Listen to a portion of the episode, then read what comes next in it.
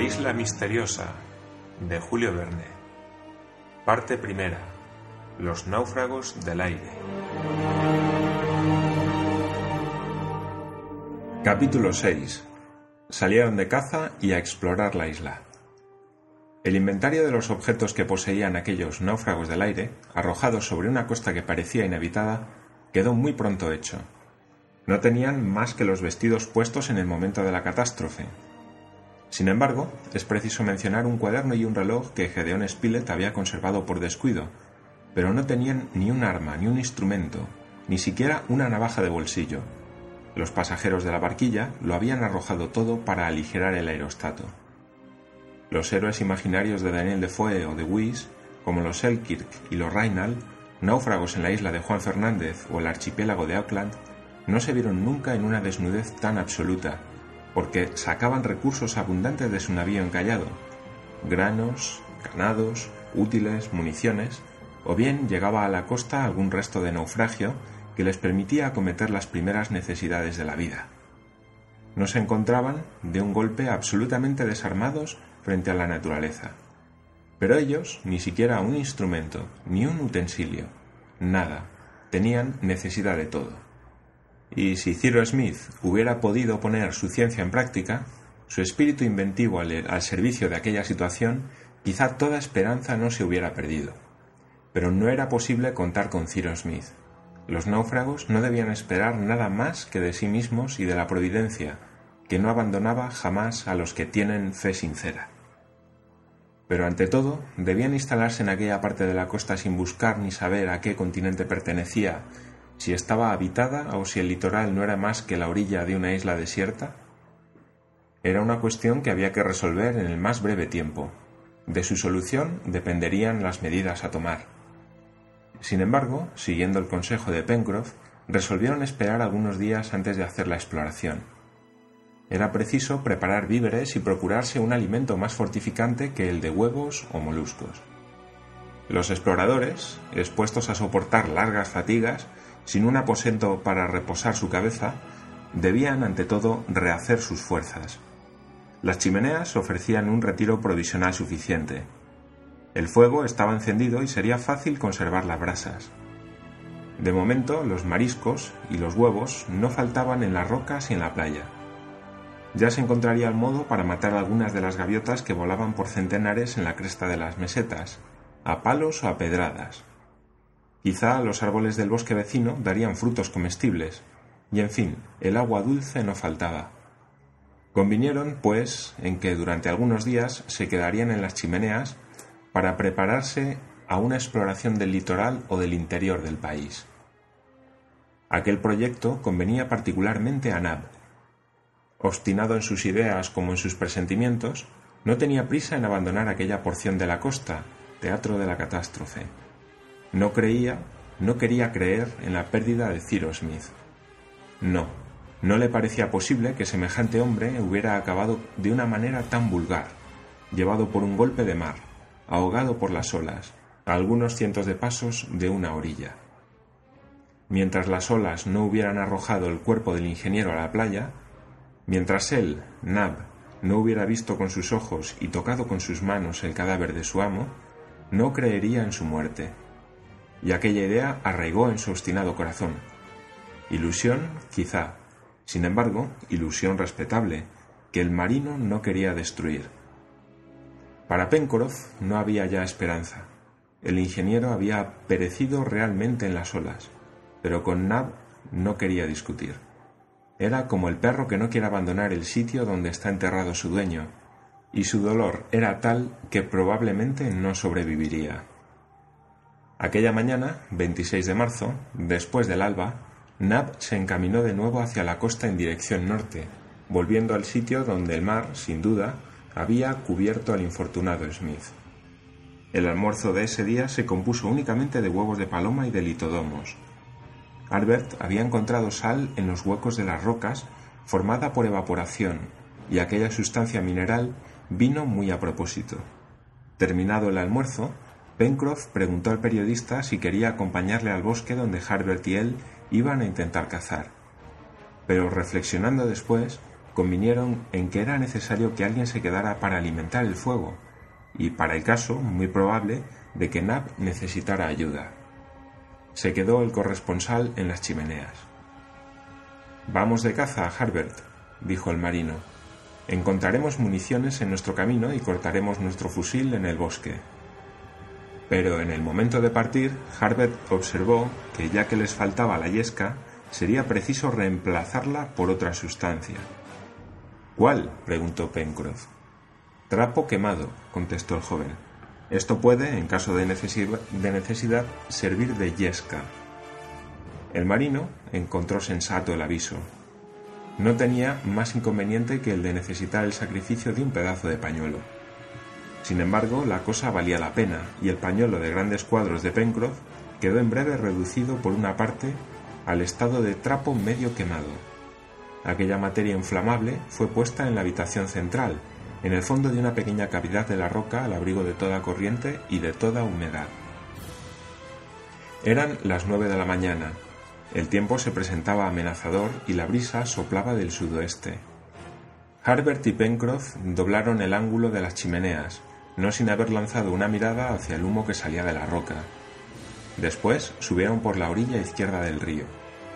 Al llegar al bosque, Pencroff cortó del primer árbol dos sólidas ramas, que transformó en rebenques y cuyas puntas afiló Harbert sobre una roca. ¿Qué no hubieran dado por tener un cuchillo? Después los dos cazadores avanzaron entre las altas hierbas siguiendo la orilla del río.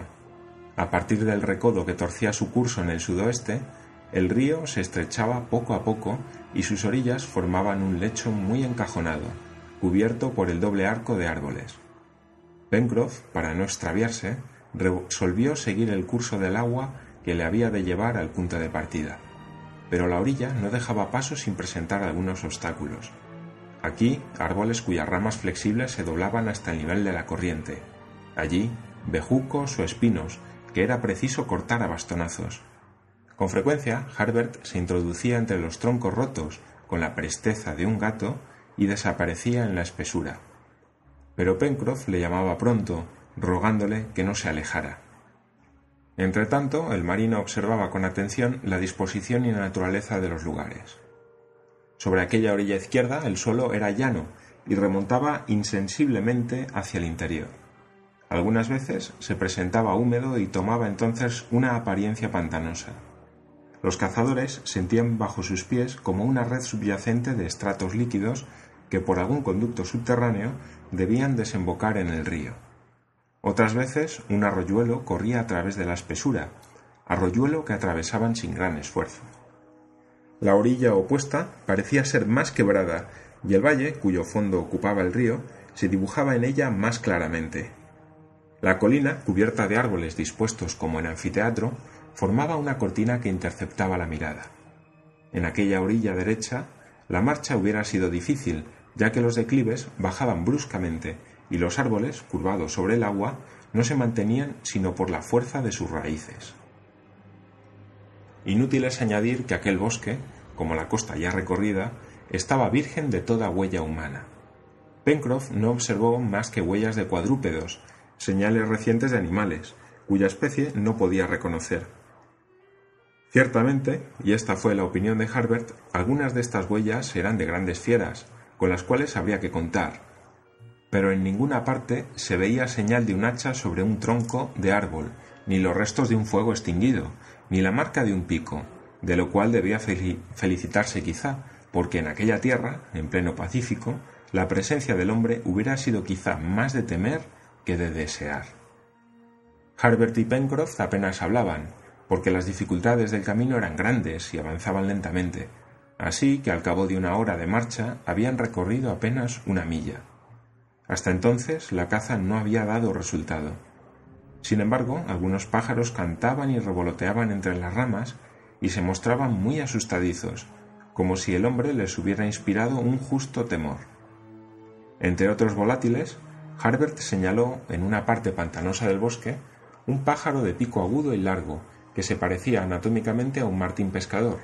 Sin embargo, se distinguía de este último por su largo plumaje, bastante áspero, revestido de un brillo metálico. Debe ser un jacamara, dijo Harbert, tratando de acercarse al animal hasta ponerla al alcance del palo. Buena ocasión de probar el jacamara, contestó el marino, si ese pájaro se dejara asar. En aquel momento, una piedra, diestra y vigorosamente lanzada por el joven, hirió al pájaro en el nacimiento del ala.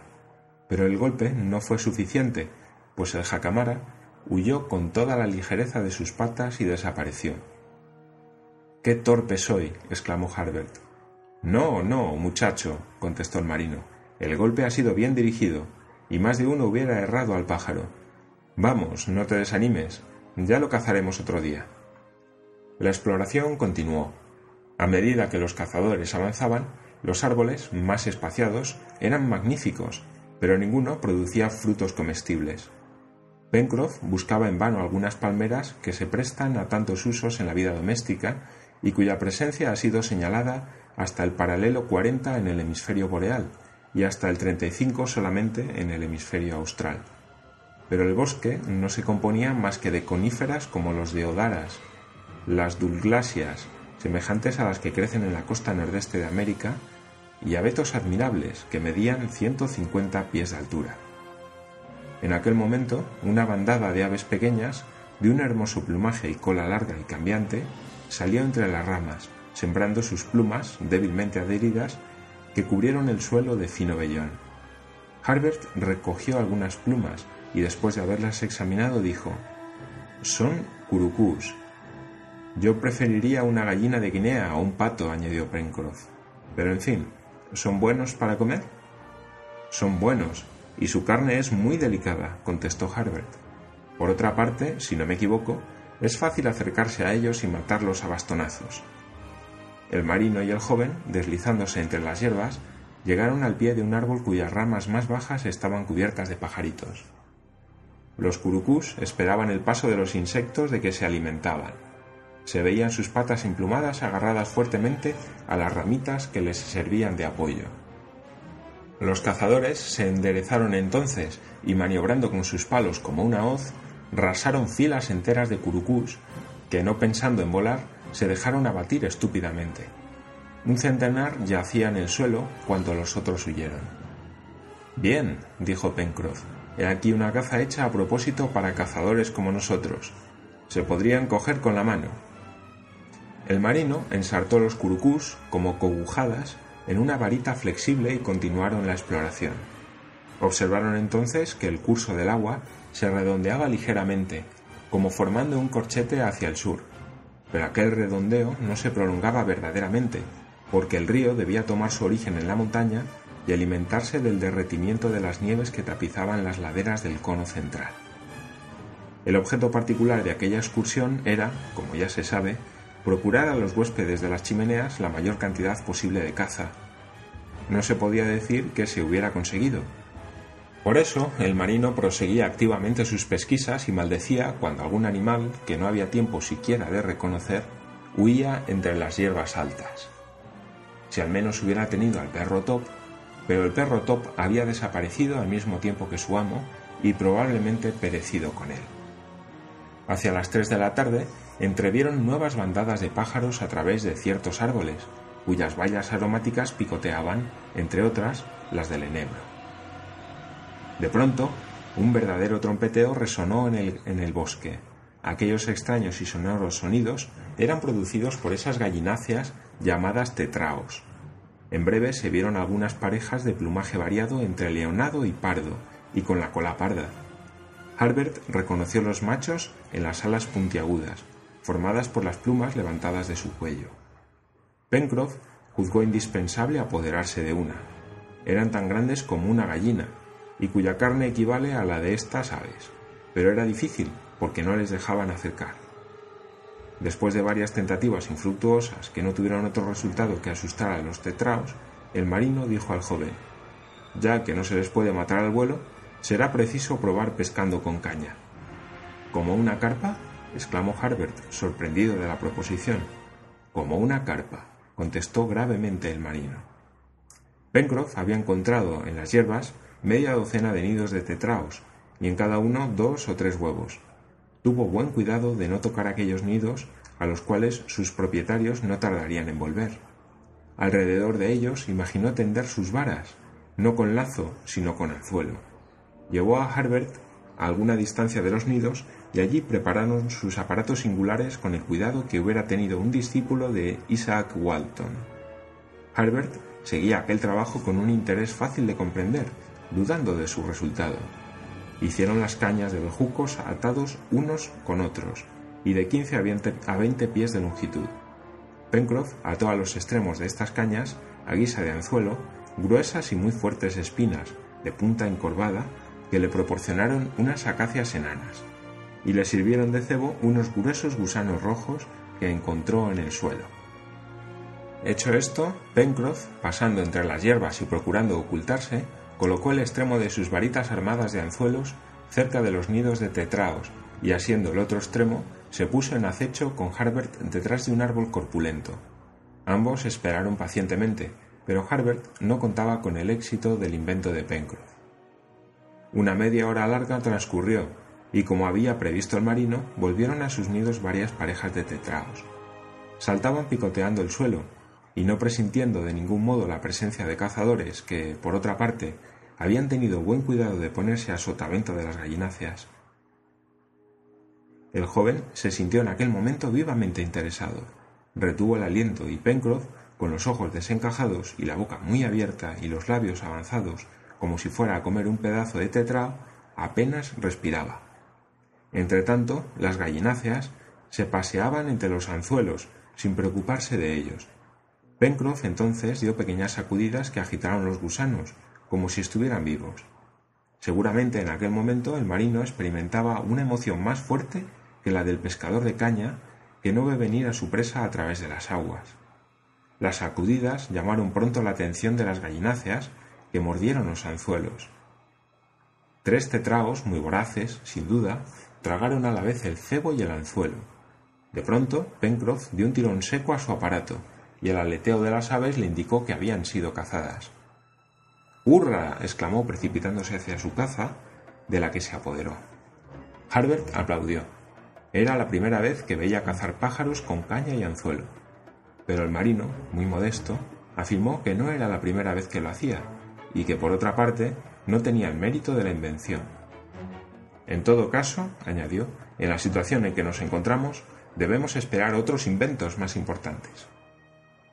Los tetraos fueron atados por las patas y Pencroff, contento de no volver con las manos vacías y viendo que el día empezaba a declinar, juzgó conveniente volver a su morada. La dirección que habían de seguir estaba indicada por el río. No había más que seguir su curso y hacia las seis de la tarde, bastante cansados de su excursión, Harbert y Pencroff entraban en las chimeneas.